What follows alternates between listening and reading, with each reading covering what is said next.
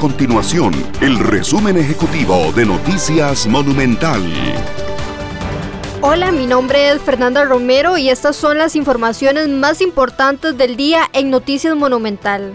Solo 35 de 57 diputados llegaron este miércoles 26 de mayo a la sesión del plenario legislativo en la que estaba convocado el ministro de Salud Daniel Salas para ser interpelado sobre la vacunación contra el COVID-19 en el país.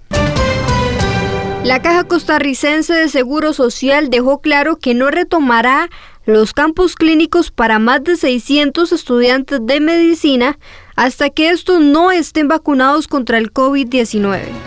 Estas y otras informaciones usted las puede encontrar en nuestro sitio web www.monumental.co.cr. Nuestro compromiso es mantener a Costa Rica informada.